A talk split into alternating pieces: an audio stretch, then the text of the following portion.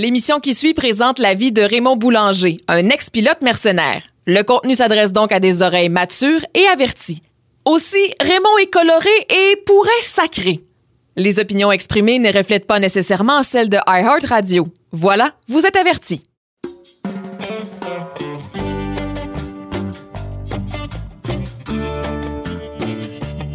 Ici Sébastien Trudel, bienvenue à l'épisode 2 du balado Le dernier vol de Raymond Boulanger Révélation. À l'épisode 1, on a commencé à apprendre le fonctionnement des cartels, comme seul Raymond Boulanger peut nous le raconter. Et là, on va continuer dans cet épisode en parlant de sa vie en Colombie, évidemment de ses vols de drogue et de la première fois qu'il a importé de la cocaïne au Canada. Évidemment, tout ça faisait partie des préparatifs pour le dernier vol de drogue de Raymond Boulanger, la plus grosse importation de coke de l'histoire du pays, rien de moins. Et c'est ce qui a évidemment mené à son arrestation. Chaque épisode, ce sera suivi d'une discussion avec notre panel qui est composé du réalisateur Sébastien Trahan, du producteur de l'émission euh, Patrick Franck Sirois de Casadel et de Marc-Antoine Audette qui est co-scénariste avec moi et qui a eu l'idée originale de la série. Voici donc d'autres révélations du légendaire John Raymond Boulanger.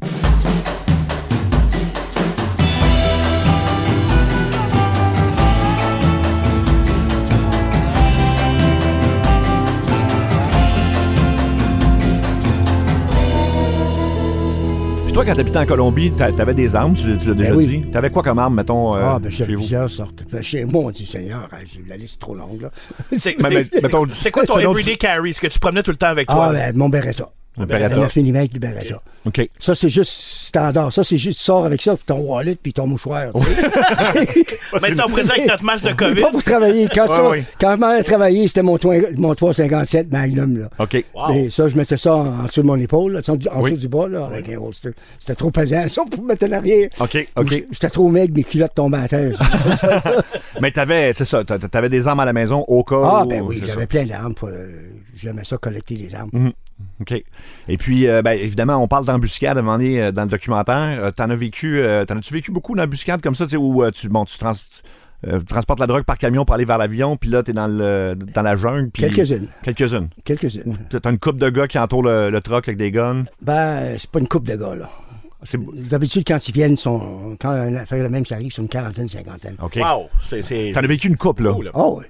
Et là, qu'est-ce, que- qu'est-ce qui arrive? Forcément, il entoure. ben, évidemment, Ben, ça, encore là. ça dépend des circonstances. C'est des circonstances qu'on sait d'avance, parce qu'il y a tout le temps des rats. Mhm. Oui.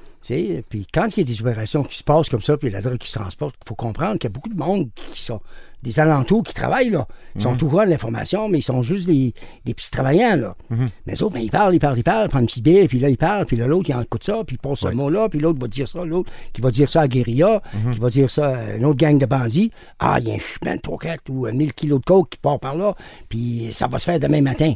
Mhm. Fait que là, il- hey, ça arrive souvent que on appelle ça la délinquance commune, qui essaie de faire un petit hijack.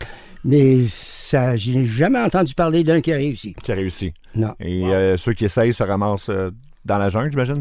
Ils restent là. Eux, il reste là, la bouffe à fourmis. c'est ça. ça. OK. Mais ça doit faire peur, pareil. là. Je sais que t'es un gars qui garde son sang-froid, mais quand tu, tu te fais entourer, bien évidemment, t'as des euh, gens qui sont Ben, avec c'est pas une question de peur, mais non, non. Il y a du monde qui ont peur, puis c'est ça, mais euh, on est- on n'est pas de ce genre-là, nous autres. Mm. On est plutôt. euh, pour nous autres, c'est le fun. OK, c'est le fun. Carrément. Ah oui! Carrément. Carrément le fun. Ah, on aime C'est ça. un thrill, là. Ah, ouais, on aime ça. OK, OK. Puis vous faites combien, mettons, pour protéger la, la, la cargaison?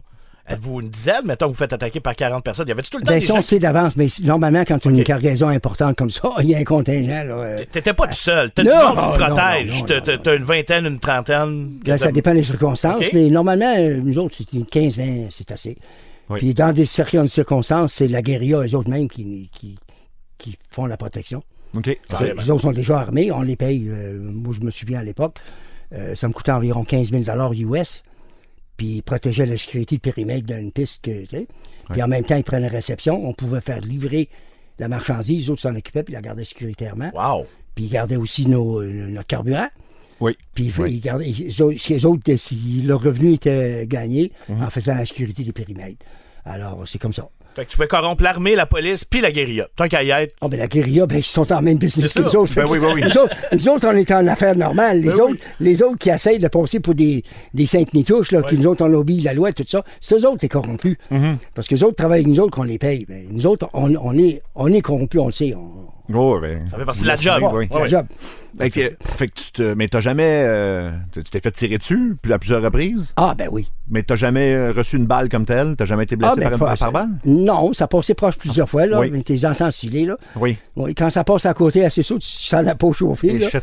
C'est- Ça, ça fait zing, zing, zing. Puis là, t'entends ça, dans- t'entends ça pour une couple de jours. Après, zing, zing, zing, zing. Oui. t'entends ça sciller les oreilles. Les là. tympans, ouais, c'est ça. Mhm, ça sonne. Fait Non, mais tu, tu penses pas à ça, là. Ça se passe tellement vite, ces moments-là. Hein. Puis disons, t'es tellement plein d'adrénaline que tu t'aperçois pas du moment, là. Tu, sais. tu, Mhm. tu réagis euh, que- presque automatiquement. C'est instinctif. Regarde, Instinctif. tu sors, tu te fais tirer dessus, t'as des gens qui te protègent. C'est eux ou c'est nous, right? C'est instinctif. Mhm. C'est ça. C'est ça. C'est kill or be killed. Oui. Puis, puis, quand le job est fini, ben, on, on va de prisonnier. Là. C'est, pas le temps. Commence pas à traîner les carcasses, là, je veux dire. Mhm. Laisse ça là. Mais t'es, t'es laisse. euh, Ben, on, on est humanitaire au moins, on les laisse pas souffrir. T'es obligé de te servir de ton arme, là, forcément. Ben, ouais, ben, t'es achèves, là. Comme, tu sais, il n'y a pas d'ambulance qui va venir les chercher, là. C'est Non, non. que, quand t'es à 300-400 km dans la jungle, là. Ouais. Puis tu- tu sortiras pas de là, mon chum, là. Fait que je te laisse crever là, ça va te prendre trois ou quatre jours, je te casse une shot tout de suite. Mhm. Fait que. C'est ça. C'est C'est humanitaire, c'est tout ça mal défini. c'est- ça, c'est le côté ben, humain. OK. Le côté humain. Aïe. Euh, ben, Ben, premièrement, il savait qu- ce qu'il risquait en se mettant là. ben oui, c'est ça. Il n'y a, aucune sympathie à avoir. Là. Ben, ce côté-là, que si toi, ça t'était arrivé, et fort heureusement, on tout ça, ça ne t'est pas arrivé, tu trouvais que ça faisait partie des risques du métier, toi aussi? Ben oui, absolument. Ben, casse pas la tête. Un soldat qui s'en va sur un champ de bataille, là, il sait qu'il est l'ennemi. Ils sont Ouais, pas ouais. là pour le regarder puis l'inviter à prendre une tasse de thé. Là. Exactement. Exactement. tu t'attaques à un convoi, tu t'attaques à un convoi d'un cartel quelconque, il y a des risques liés à ça. Ben? C'est normal. Hein? c'est sûr qu'il y a des risques. Mhm. voilà. Ouais. Fait qu'un cartel comme ça, euh, parce qu'à un moment donné, on le voit dans les. Ça, tu, tu me diras si c'est le cas ou non, mais ils font tellement d'argent qu'à un moment donné, ils savent plus quoi faire avec. C'était le cas de, pour, pour Pablo Escobar, c'est le cas de, de- de- j'imagine, à Cali aussi. Euh, Est-ce que ça a été ton cas à un moment donné de- de- d'avoir. euh, tu sais, de- de- de- d'en mettre dans les murs puis tout ça? Ça, c'est- Euh, je suis arrivé à un moment donné là, qu'on avait beaucoup trop à gérer là, en Mhm. même temps, là, parce qu'on travaillait aussi, puis ça rentrait tellement vite Mhm. qu'on savait vra- vraiment pas quoi faire avec. Puis moi, j'ai jamais été euh, une personne euh, impressionnée à acheter des, des- des biens matériels parce que ça m'attache. Puis moi, je suis un gars qui aime pas être attaché, premièrement. Fait Oui. euh, moi, je suis un gars qui vit dans... Ben, j'ai fait ma carrière à rouler ma bosse, euh, le, pilote à peu près à, à travers le globe entier. Là. Alors, euh, je m'attache pas avec des produits ou des matériels ou des autos puis des maisons, plein de choses à terre. Là. J'en ai pas besoin. Euh, tu sais, puis moi, je mange une assiette à la fois, puis je suis pas un gros mangeur. Puis, tu sais, peut-être pas de la Oui. broue. Moi, j'irais pas payer 400$ piastres pour un steak, juste pour dire que je paye 400$ piastres pour un steak. Je trouve ça imbécile. tu sais, ou payer 10 000$ piastres pour une bouteille de vin, là. Ah oui. Tu sais, ou payer 100 000$ piastres pour une bague à diamant, là, qui c'est une roche, là, quand même. là. Je trouve ça complètement ridicule. Mais moi, je trouve que j'ai été élevé par mon grand-père, c'est qu'il était un franc-maçon. Oui. Puis un Écossais en plus. Fait que, tu sais, qu'ils sont tête avec l'argent, comme pas, pas pour dire, là, sais. Ça fait qu'on n'est pas dépensier, d'abord. Puis on a appris à, à faire bonne vie avec pas beaucoup. Puis, tu sais, avec le minimum. Alors, on n'est pas matérialiste. C'est pas dans mon make-up. Euh, C'était beaucoup trop. Puis, ça m'impressionnait pas non plus les maisons palatiales, là. Ça parlait des palais, là. Ça valait des musées pleins de décors, puis d'a- d'a- d'art, puis là, comme dans Home Oui. Garden. Je trouvais ça, c'est comme des musées. Il n'y avait pas de chaleur humaine dans ces maisons-là. J'ai pas aucun besoin de ça. Fait que qu'est-ce que tu faisais avec ton argent? Ben, T'es en train de dire que tu le dépensais pas du tout? Tu Ben, moi, je fais partie d'une société, puis euh, je fais partie d'une société qui est assez bien connue à travers le monde. là. Et puis, euh, l'argent qu'on met là-dedans sert à la rééducation à travers le monde. D'abord pour les politiques euh, contre la drogue, pour faire corriger euh, les, euh, les sanctions politiques, la guerre contre la drogue, pour ça changer, pour que le monde change, pour que ça devienne reconnu comme un problème médical et Oui. non criminel. Oui. C'est là que les dépenses devraient aller, mais c'est les- toutes les, les forces policières ne sont pas d'accord avec ça, là, parce que les autres vont parler de job. Mhm. Oui. Mais en fait, c'est des problèmes médicaux. Le trafic puis de la drogue va tout le temps continuer. Fait que souvent des œuvres de charité, finalement. Ben, c'est toutes des œuvres de charité. C'est bien une œuvre de charité qui est particulièrement dirigée, moi, à l'éducation des enfants. C'est sur la suggestion de la mère à Pablo, qui était elle-même euh, enseignante. qui- Puis elle, euh, ce qu'elle faisait, elle faisait le tour de toute la Colombie. Puis elle bâtissait des écoles, puis elle, elle établissait des, des bureaux avec des fonds. euh, de gérance que les, les parents des enfants pouvaient aller là puis avoir de l'argent pour manger puis pour nourrir les enfants parce qu'elle était enseignante puis elle trouvait que les enfants qui arrivaient à l'école pas rien dans le ventre là, tu sais que un verre d'eau chaude là, avec du sucre brun dedans, là, tu sais, qu'il y a une tranche de pain, là, puis une banane, ça faisait pas grand-chose pour, euh, Ouais. pour alimenter un pauvre petit corps humain là, qui essaie d'apprendre. Ça ne marchera pas. Là. Puis souvent, les enfants n'ont pas de suivi d'un pied. Ça fait que là, on a commencé à monter un petit mouvement à travers le- un groupe de pilotes comme moi, puis avec les autres. Fait que nous autres, on, avait- il y en a un qui n'était pas d'accord avec ça. mais On fait ce que tu veux. Mais les autres, il y en- il y, en a d'autres qui aimaient mieux rester cachés chez eux, tu sais, avec les millions cachés en dessous du plancher. Là. Ouais, ouais. Puis paranoïa, pas capable de sortir de chez eux. Ouais. Tu sais, juste même pour aller au McDo, ça fallait aller vite. Il y a quelqu'un qui va dans l'arrière. Tu sais. Tout à coup, je pense au feu? Coup, je pense au feu? je voyais tout ça se passer, puis je trouvais ça drôle. C'est quoi, ça drôle. euh, dans les, euh, ça, ça peut être des patrons de cartel ou d'autres pilotes comme toi, les, les, les plus folles dépenses que tu as vues, justement, si tu parlais des maisons, euh, tu sais, les voitures, et, ce que tu as vu de plus extravagant, peut-être d'un boss de cartel là, qui s'est payé, je sais pas quoi, là. Fait, je peux pas croire qu'il a acheté ça. Ben, l'affaire la plus spectaculaire que j'ai vue, c'est le ranch à Pablo, le Napolaise, là. Mhm. Ouais, ouais, ouais. Vraiment, il y avait 7400 arpents, là. C'était. C'était un territoire, là. Sais, C'était comme. C'était grand comme à peu près l'île d'Anticosti, si Ouais. tu veux, là. Puis euh, c'est vraiment. Euh, c'est comment s'est installé, puis quand il avait ramené ses animaux là-bas, puis tout ça, là. Oui, oui, oui. Euh, c'était pas mal impressionnant. Je, je- je trouve que comme dépense, j'ai aucune idée comment que ça a coûté, mais. Il y avait euh, toutes sortes d'animaux de, de, de, Ah, il y avait zoo. plein, plein, euh, plein il y avait un zoo carrément, là. Ouais. C'était- OK. Ouais, Ouais, un résidu carrément, oui, mais plein d'affaires. Ouais. Même, euh, il y a des résidus de ça aujourd'hui. Ça, les hippopotames, ils sont rendus, qu'ils sont rendus des centaines, là. Oui, oui, oui. J'ai vu ça, ben oui. Ça a l'air Oui. que ça se reproduit assez. Assez. Wow. Mais il y a des organisations charitables qui s'occupent de ça aujourd'hui, là, Mm-hmm. euh, qui voient euh, au bien-être des animaux, qui voient les vétérinaires, il y a du monde qui donne des services. Euh, beaucoup de monde qui participe à l'affaire. Fait ça a resté comme un petit parc national ouvert, là, que c'est sanctionné par le gouvernement, puis, mais pas, c'est officieusement. Mm-hmm. Ils veulent pas. Mais ils ont des faits, ils, ils veulent pas avoir le culte que le monde euh, sont encore euh, euh, favorables à Pablo Escobar Oh, et tout oui. ça. Surtout Duquet, là, qui, qui est là aujourd'hui, il essaie de, de- Il a fait eh, exploser les buildings de Pablo, le Monaco, puis tout ça, le fameux résidence. Mhm. Il a fait tomber ça à terre. Juste parce qu'il veut pas que le monde font des pèlerinages pour aller voir. Parce qu'il y a beaucoup Oui. de monde qui adore Pablo encore. Là, Tu Oui. sais? Puis il est pas pire que les autres. là. Il est pas pire que d'autres. OK, il a tué du monde. Ben oui, mais Chris, George Bush aussi, il a tué du monde. Richard Nixon, puis euh, Johnson, ils l'ont tué comment? De millions de, monde au Cambodge, puis au Vietnam, sans rien. Là. Mhm. Puis l'autre, Chris de Bush, comment il l'a tué? Des Irakis pour rien, là, une guerre illégale en Irak. Là. Mhm. Ben, c'est ça, les criminels. Là. Parce que ça a Ben toujours été ta si vous voulez pon- Je comprends. ben, si vous voulez pointer, pointer le doigt, là, on va pointer le doigt. C'est à qui le doigt, là? Ça, ça, c'est des vrais criminels, ça. Oui. Ils tuent le monde par millions. Fait que va pas m'énerver avec un petit Pablo, là, qui fait ça de son affaire, puis il en tue, quoi, 400, 2, 3, 4 000, là. Tu sais, au tout dans le chemin, c'est tout. Tu restes chez où, Chris, tu vas pas te faire tirer de mal dans la tête. C'est simple, là. Ben, ça a toujours été ta justification de dire que c'était des plus gros criminels que Pablo, dans le fond.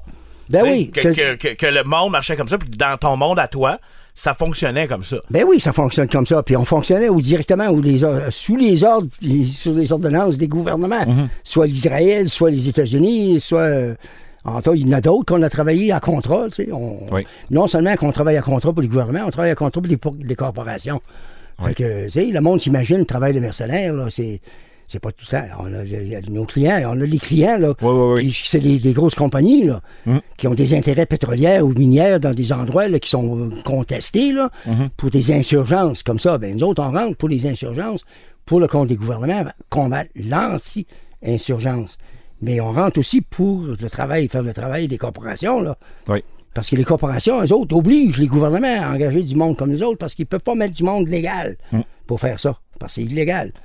Alors, ils engagent les mercenaires. Il y a plein, plein de monde qui font ce genre de travail-là. Je suis pas tout seul, là. Non, non. Mais au Québec, euh, c'est celui qui l'a. Qui, qui, Ben, je suis le seul qui est connu, parce que je me suis fait pogner. Ouais. C'est pas le genre d'affaire qu'on va l'annoncer. Là. Si je m'étais pas fait pogner à Casey, personne n'aurait jamais su. Là. On serait pas en train de te parler en ce moment. Ben non. C'est ça. Ben non. Euh, mais est-ce que tu, euh, ben là, tu- quand tu habitais plus en Colombie, tu revenais souvent à Montréal, au Québec? euh, Aussi, aussi- au- au- autant que je pouvais. Ma famille était ici. Oui. Je venais voir ma mère, puis mon frère, ma soeur, Ok. mon père, puis mes jeunes.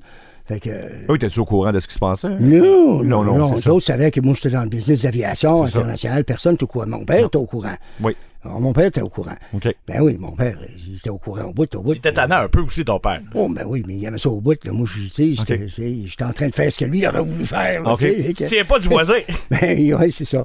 Fait que mon père, était, il était bien content de ça. Fait que lui, tu pouvais y partager des histoires, Ah, à ben lui. oui, ben oui. À- Mon mais- père, il m'aidait beaucoup dans ça. Là. Il faisait beaucoup de choses pour moi. là. Ah oui, OK. Ah, OK. ouais, ouais. Puis, euh, évidemment, bon, euh, entrer de la drogue au Canada, ça, c'est ça. C'était pas, euh, c'est pas ce que tu faisais. euh, tu, tu l'as pas fait avant. Ça s'est passé à quel moment? Parce que je sais que avant, mais on, on parle pas de Casey, là. Est-ce que est-ce que tu as aidé à des, des- des opérations pour rentrer de la drogue, mettons, euh, à Montréal? Non. Ou... Jamais? Non, Jamais avant ça. Non, C'était avant toujours Floride. Non, mais Mexique. j'avais rien à faire au Canada, mais ça, Ouais. c'est le genre de, de travail que je faisais. C'était pas premièrement dans le transport de la drogue. Le transport de la drogue se faisait dans les à côté de ce genre de travail-là. Moi, je Mhm. vendais des armes.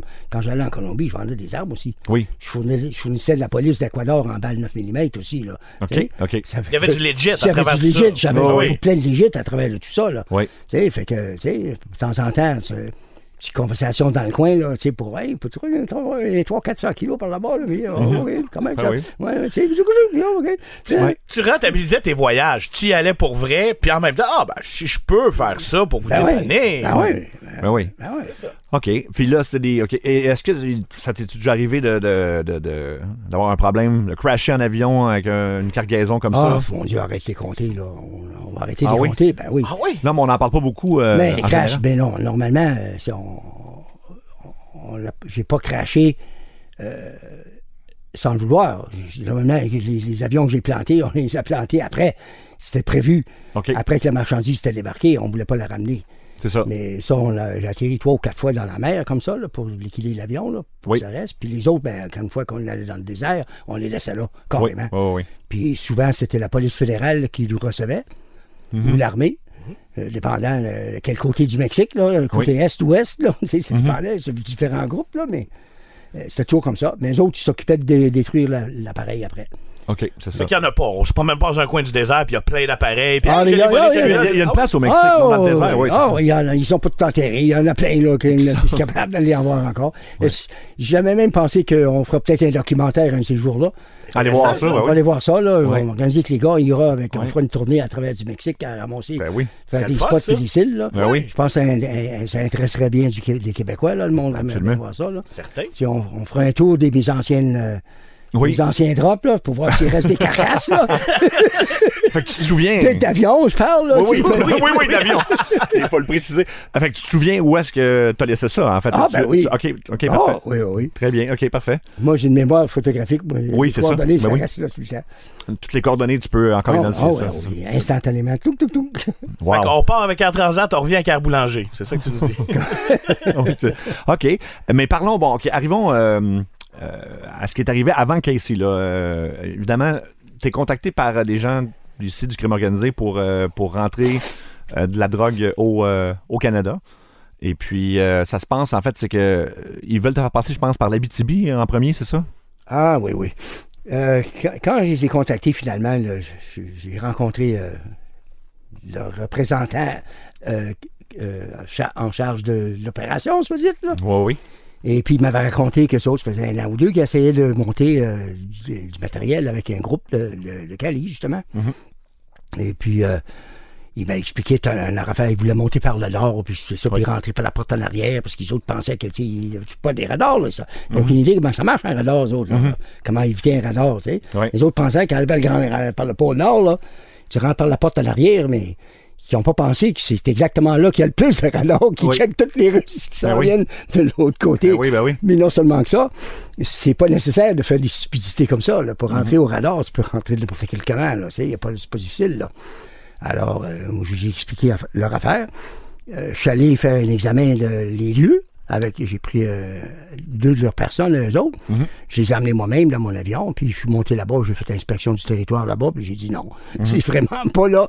Non. Fait que j'ai tanké l'avion à Val-d'Or en revenant.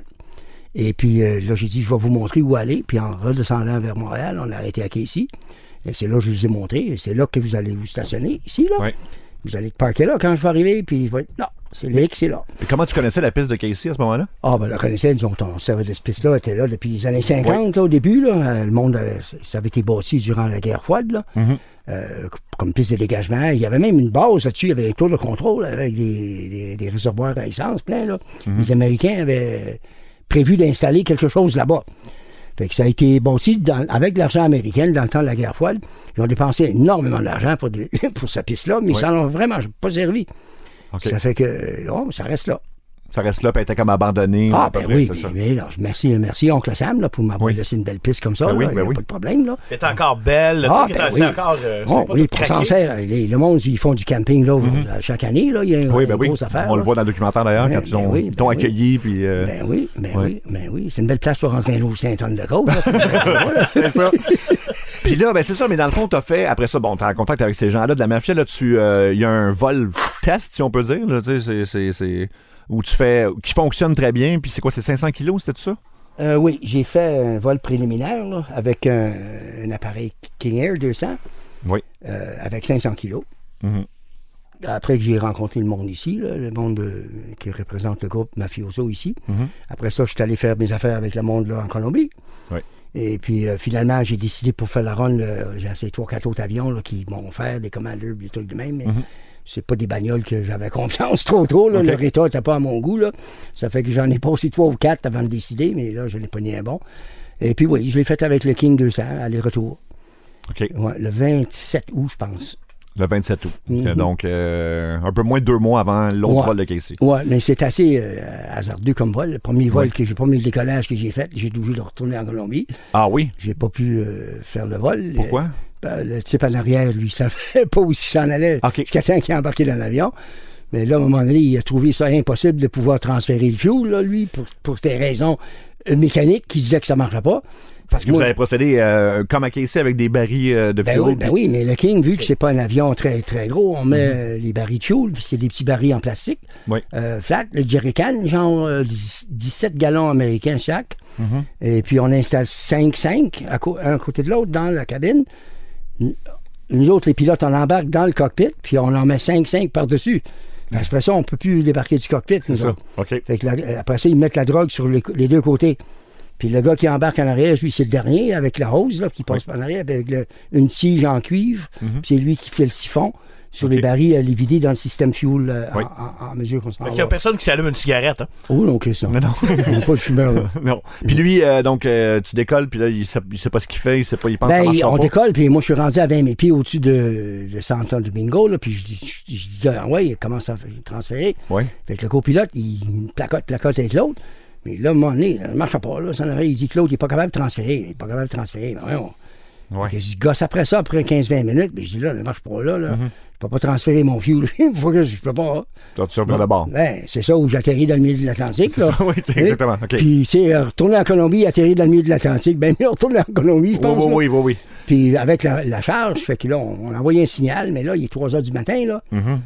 Hein? Là, il fait noir comme la poêle, là, tu vois Ouais. rien, là. Là, c'est une cuve, là, ça, là, tu vois rien, là. Là, euh, tu, tu- tu vas atterrir où? Je vais atterrir sur une piste, là, qui est comme taillée sur le bord d'une falaise. Oh boy, OK. Puis euh, ça a bien mal tombé parce que quand ils ont placé euh, les phares, euh, ils ont mis des phares, des, des affaires à pétrole, là. Mm-hmm. Tu sais, que tu allumes ça avec du gars, il y a du kérosène dedans, là. Oui, oui, oui, oui, je comprends. je comprends. Ben oui. ça. Mais il avait mis ça trop proche de la falaise. Euh, OK. Puis il y avait un, un gros vent. Le vent, mais lui, juste qu'il arrive à la falaise, ben, il y a un dent de draft qui s'en va en bas. Là. Dit, oh, je suis arrivé face à la falaise, puis il m'a fait pogner le dent de draft. Puis là, là, tout ce que je, tout ce que je vois dans ma moi, c'était un mur de pierre. Là. Kif, tout le gaz. Là, j'ai éclairé ça par une coupe de pouce. OK. Ouh, OK, pas de t'as clairé le gaz? Là, ben, j'ai full, full, gaz, full pouvoir Oui. pour juste clairer le, le Ah oui. côté, ben, parce que le, le, vent nous avait fait Descendre. baisser dans, dans, le, dans le Fait que tu t'en allais direct dans la falaise, là. ben, direct dans la falaise. ok. Et là, avec tout le pouvoir, j'ai juste réussi à clairer le, le- le bord de la falaise. À dernière J'ai- J'ai seconde. remonté en altitude. Et là, j'ai repris ça sur. Puis là, j'ai pris mon souffle. Oui. J'ai essayé de me calmer un peu. Ben oui, je comprends. Et là, là, là, j'ai écrit ça après eux autres. Là, j'ai dit, Ben, ma gang de sacrement, allez déplacer moi ça, là. Fait que là, je les ai fait déplacer les, les un 400-500 verges Mm. plus loin, là, pour que je puisse arriver plus haut, Oui. puis pas me faire pogner dans le downdraft. Mm-hmm. Fait que là, après ça, j'ai atterri. Et puis la poussière, puis là, il ventait fort, il ventait comme 45 nœuds, là, ce ce soir-là. Euh, alors, quand j'ai arrêté, on ferme toutes les lumières. Oui. Là, ils ont ouvert la porte, puis ils ont ramassé le bonhomme, puis le bonhomme dehors, puis dans le jeep, puis ils ont parti avec. OK. Fait que là, ils ont pris le temps pour enlever les autres barils sur le dessus. Fait moi, quand j'ai sor- sorti de l'avion, là, je cherchais où il est où, ce Chris-là. oui. Il était où? que, ben, il avait disparu, il l'avait embarqué dans le char, puis il avait parti avec. Parce que moi, juste avant de. Quand j'ai vu la côte colombienne, j'atterrissais, fait que j'ai dit au copilote, tire la hausse par en avant. Fait qu'il passe la main par-dessus, puis on tire la hausse, puis moi, je pogne la tige, puis il y avait un baril juste dans la porte, en arrière de moi, là. Fait que je partais un trou dans le baril, puis je mets la tige dedans, puis il transfère, pas de problème. Ça là. marchait. Fait que ça marchait, là. Fait là, C'est l'autre qui était incompétent. là. Oui, là, ben, il voulait pas aller au Canada. OK. OK. C'était ça, c'était ça l'affaire là, qu'il l'a appris. Ça a coûté un Jésus-Christ de bras à quelqu'un. Là. Que, Oui. Ben oui. Ça, ça fait tout faire. Fait moi, quand j'ai atterri, les autres, ils avaient parti avec. Fait que quand j'ai sorti de l'avion, ben, ils ont dit, calme, on, se calme, on calme tout. Tu sais, embarquons, allez-vous-en à Barranquille, là, vous autres, puis on va ramener l'avion en Cali, on va t'arranger ça. Là. J'ai dit, il n'y a pas de problème, j'y transfère le Christy Fuel, là. Mm-hmm. C'est, Veux-tu redécoller? J'ai dit, ben non, mais j'ai pas personne, là. Je décollerai Ben pas oui. là, là, c'est plus le temps, là. C'est, le temps. Fait que, moi, je suis parti, j'étais allé à Barranquilla en Jeep, une couple d'heures, plusieurs heures. Puis les autres, ils ont réorganisé l'avion, ils ont remis une matriculation colombienne dessus. OK. Puis le pilote qui l'avait monté là, il l'a ramené à Cali. Fait que moi, je suis parti à Barranquilla. Mais le mercredi suivant, je suis revenu à Cali. Puis là, j'ai reparti avec le vol. Mhm. Mais là, ils ont dit, tu vas le tester. Puis tout ça, j'ai pas besoin de le tester, il fonctionnait très bien. Non, non, non, ils ont le tester, là. Parce qu'ils savaient, parce que l'autre était dans la merde jusqu'au cou, là. Fait que là, il voulait pas dire que vraiment il marchait. Tu sais, il voulait dire qu'il y avait un problème, puis tu sais, il voulait pas, avoir une excuse pour clencher le bonhomme. C'est ça qu'il voulait, tu sais. Ouais, ouais. Il voulait pas que je le voie, tu sais. Mais le bonhomme, lui, euh, c'était le mécanicien en charge de cet avion-là qui, appartenait, à une, chaîne d'hôtels, un groupe de chaînes d'hôtels. Lui, c'était leur gars. fait que, tu sais. Il, il- il voulait le garder même si Ben, ils voulaient une le grosse garder, gaffe. c'est ça. Mais ils, ont- ils se sont arrangés pour que je le voie. Ils sont- Puis là, donc, euh, le deuxième vol, celui-là. Euh, euh, tout de suite, tout de suite, suite, tout suite en partant de Cali, là, ils ont chargé la dope dans l'avion en partant, dans l'hangar. Oui. J'ai sorti de l'hangar, la drogue était déjà dans l'avion. La police t'a payé, tout le monde t'a payé à la porte. Là. Fait que je suis passé à côté des postes de police quand tu. Tu sais, parce que t'as des gates de police quand tu sors là, avec les avions et les checks, en Mhm. Oui. rentrant et en sortant. Là. Oh, oui. Et puis, il n'y a pas de problème, fly, let's go, boys. Puis, je suis parti, là, j'ai monté dans le désert, j'ai atterri. Ça a pris euh, 20 minutes, j'ai chargé mon stock. OK. J'ai retinqué mes barils, puis pff, fly away. Et là, t'as atterri à Casey à ce moment-là? à 6h moins 15 le matin. OK. Et là, les gens t'attendent à ce moment-là. gars, il y avait un Il y gars. avait un gars? Un gars avec le camion, puis il y avait exactement ce que je voulais. Deux génératrices Sony avec des pompes. OK. Euh, Pour, deux, euh, deux barils de gaz pour que j'ai mis du gaz vite, vite dans mes ailes. Là. Oui. Il a pris le stock, puis je suis parti. On n'a pas été 18 minutes à terre. OK. Tu retournes OK. euh, directement en. Colombie, tu réatterris. J'ai atterri à. Bonaventure, j'ai retinqué l'avion full. Ah oui, c'est ça. OK, t'as arrêté à Bonaventure. Ouais. Euh, ou euh, là, t'avais-tu l'hôtel à ce moment-là? Non, ça faisait longtemps que tu l'avais plus, mais bon, évidemment, tout le monde te, mais tout le monde te connaît là-bas. Ben là. oui, ben, monde t'es très connu. Là. Oui, oui. Fait que quand t'atterris là pour retinquer. Ben, il y avait Yvon, là, qui, ben, le gérant de l'aéroport, il dit T'en vas, Raymond? J'ai dit, Ben, C'est un avion que j'ai vendu en Algérie, je m'en vais là avec ça. C'est qui les deux gars en dedans? C'est des Algériens. Ah oui. Puis il a fait dire aux autres Restez là-dedans, fermez vos gueules, sors pas de là, l'autre. Ouais, c'est ça. OK, fait que. Prenez pas d'accent, parlez pas trop fort. C'est ça, parle pas pas tout. Parle pas par tout. il, se doutait sûrement, bon, ok, en tout cas, je doutais qu'il y avait de quoi de, de- Et là, donc, tu repars en Colombie, euh, ça Ouais. va bien. Et là, c'est le temps d'organiser le- finalement le, le Et voilà. au vol. Là. Ben, j'ai pris les vacances, j'ai pris Oui. une couple de semaines off, là, tu sais, puis là, là, quand je suis arrivé en Colombie, tout le monde était bien content, là, vu que ça avait été fait. Oui. Fait que là, ils ont organisé l'autre vol. Je dis OK. Fait que j'ai des choses à faire. Fait qu'il a fallu que je retourne par la Belgique. Puis après ça, je suis revenu chez nous, à Montréal. Puis après ça, je suis allé voir mes jeunes. Fait que là, ils fatiguaient les autres. Ah, viens, on va faire l'autre, Oui, on va faire l'autre. Fait que tout le monde est après moi, là, tu sais. Ah, j'ai dit, prends un slack, là. Je m'en viens, là. Oui. Chill, boy. Moi, je marche à mon pas. Personne qui me donne des ordres. Oui. Je marche à mon pas. Fait que je vais arriver quand je vais être prête. Fait que là, on sort. Fait que je suis redescendu en Colombie. Puis là, on commence à préparer euh, le vol de l'autre. Combien de temps euh, C'est-tu en novembre? C'est-tu en octobre? Euh? Ben, si j'avais, on- moi, j'avais fait ça. euh, J'étais prête, moi, à, à le faire, au, faire, au- ouais. au mois de septembre. Oui. Mais euh, le, le- le- le- en tout cas. L'individu, qu'on- pour, pour dire que pour être poli, là, on- qui, qui, qui était en charge de l'affaire, il disait Ah, on peut pas s'emmener, il y a des chasseurs, il y a du monde sur la piste, il y a du monde sur la piste. Oui, mais c'est ça, mais il y a toujours du monde sur la piste à. Oh, oui. Mais on s'en fout pas carrément- de ça, là.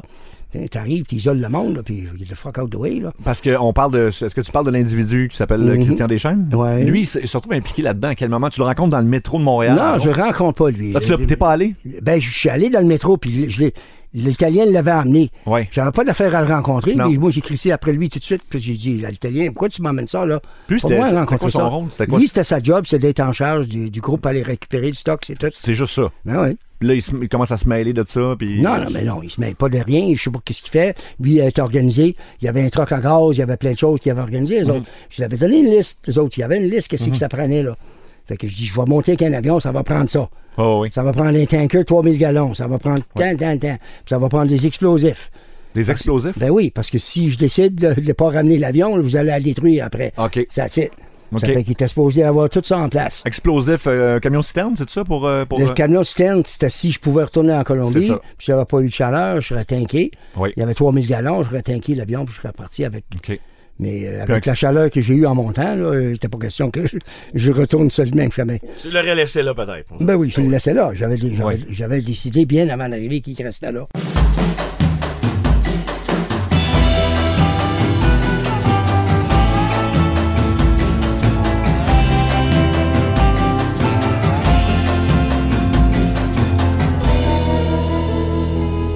On rejoint notre panel, comme à chaque fin d'épisode du dernier vol de Raymond Boulanger, Révélation, et on parle encore une fois des cartels. Et euh, là, Raymond, évidemment, en parle euh, même plus en détail que dans la série. Je pense qu'il va un peu plus loin.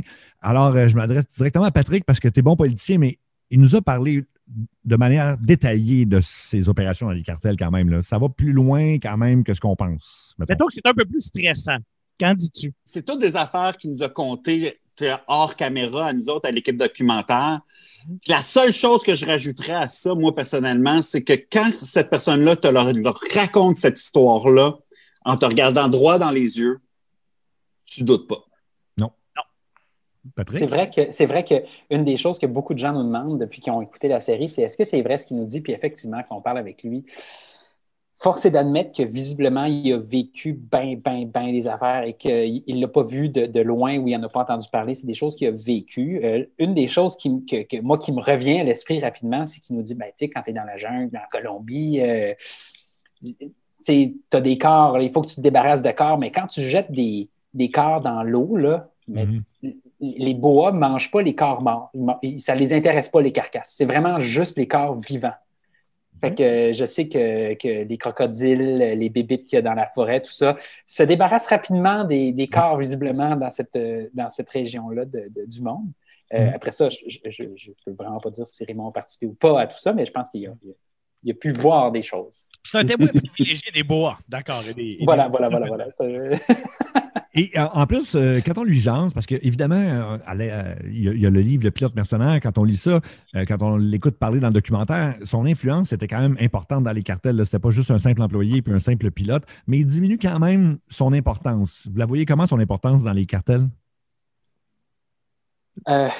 C'est une bonne question. Je pense que d'un point de vue logistique, je pense que c'est vraiment un gars de, de logistique, c'est un gars d'organisation, Raymond. Mhm. Je pense que c'est quelqu'un qui est extrêmement droit, qui, s- qui- qui est extrêmement préparé et méticuleux.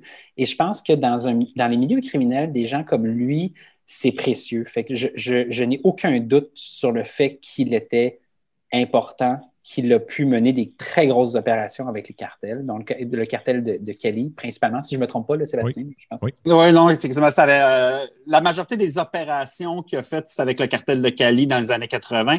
Oui. Par contre, il y avait le, ca- le, le- le cartel de Medellin d'impliqué dans le vol de Casey. Oui. Et de, euh, de Bogota et de, de Cali. C'était vraiment un regroupement qui avait été derrière ce coup-là. Mais tu sais, pour savoir ce qu'a fait réellement avec les cartels, euh, euh, Raymond, le meilleur moyen, c'est de regarder ce qu'il a fait tout de suite après. Mhm. Suite après sa grosse période avec les cartels qui a fini à la fin des années 80, on le sait qu'il a fait de la vente d'armes à l'international, donc Oui. des grosses organisations euh, de transport euh, entre la Belgique, euh, la Libye, l'Iran. Donc, une personne qui arrive à ces compétences-là, à faire ce genre de trafic-là, a eu l'expérience avant d'organisation euh, des vols, des plans de vol. Et on sait qu'avant de travailler pour les cartels, il était enseignant. C'était un prof de vol. Mhm. Donc, on sait qu'il avait déjà ces compétences-là de passer le savoir. Donc, on, se doute qu'il a entraîné beaucoup de pilotes avec les cartels et on se doute qu'il a organisé beaucoup de points de logistique. Euh, tu sais, il est capable de te pointer sur la map l'ensemble des pistes qu'il y avait en Colombie. Puis quand on a parlé avec des gens de la Colombie à part après, les pistes sont aux mêmes endroits. Oui, Donc, absolument. il- c'est c'est pas des informations que tu trouvais sur Google. là. Et, et quand on parle de son rang social en prison, on s'entend qu'il n'était pas dans la wing des débutants non plus. Ça, c'est la preuve ultime. Voilà. C'est par ça qu'on a commencé, quand on, on se pose fait souvent poser la question comment vous avez vérifié les faits. Là? L'élément le plus important, c'est que c'était son point de vue. C'était son histoire à Raymond qu'on comptait, puis ça, on l'établit au premier épisode euh, de la série. Mais pour nous, personnellement, c'est quand on a vérifié avec qui qui était emprisonné en prison, puis là, tu vois qu'il est à côté du chef de la mafia, à côté du deuxième bras droit des, euh, des Bloods. Là, tu fais comme ben, l'ensemble de la wing, c'est toutes les kingpins. Mhm. Et ça, tout le monde, tout le monde, tout le monde le milieu judiciaire nous ont confirmé, c'est pas un hasard. Et euh, bon, ben, on, va, on va revenir euh, rapidement. Évidemment, je pense que Raymond est peut-être tanné de parler du vol de Casey. Ça, on l'a constaté de- durant le podcast, puis on passe pas beaucoup de temps là-dessus parce que on connaît tous l'histoire. Elle est documentée vraiment euh, dans, l'histoire comme telle, dans le documentaire. Euh, est-ce qu'il prétend encore qu'il n'y a pas de regret là, du vol de Casey, puis tout ça, puis malgré le fait qu'à la fin du documentaire, on le voit devenir ému, est-ce que vous le croyez sur le fait qu'il n'y a pas de regret sur rien dans sa vie? Euh, moi, je pense que c'est rendu. Tu sais, Raymond, il y a un côté euh, philosophe où il- et je pense que je pense que pour lui, avoir des regrets, c'est quelque chose qui, euh, qui est inutile, dans le sens que ce qui est passé est passé, ce qui a été fait est fait. On ne peut pas revenir sur ce qui s'est sur le passé. Par contre, est-ce que est-ce qu'il aurait aimé que ça se passe autrement? C'est certain. Mhm. Est-ce qu'il y a peut-être des fois de, la, de la tristesse par rapport à, à sa vie familiale, à sa vie personnelle? Je pense que oui. Je pense que, comme il dit dans le documentaire, euh, des regrets, ça ne fait pas partie de mon vocabulaire. Je Oui. le crois vraiment. Mais d'un autre côté, est-ce que profondément, il y a des émotions qui sont liées au fait qu'il ait passé du temps en prison comme ça? Je crois que oui aussi. Mhm. Mais il, il, il, il n'élabore pas là-dessus. Puis pour lui, ce qui est devant, c'est devant. Puis il, il va vers l'avant tout le temps. là, tu sais. fait que je ne sais, pas, je sais pas ce que tu en penses, euh, Sébastien. Sans regret, mais pas dénué d'émotion. On est clair. Voilà. voilà. Ben, une- moi, je pense qu'une des clés qui est importante pour comprendre ce- cet aspect-là, c'est des regrets en prison, c'est dangereux. Des à, être faible en prison, c'est dangereux.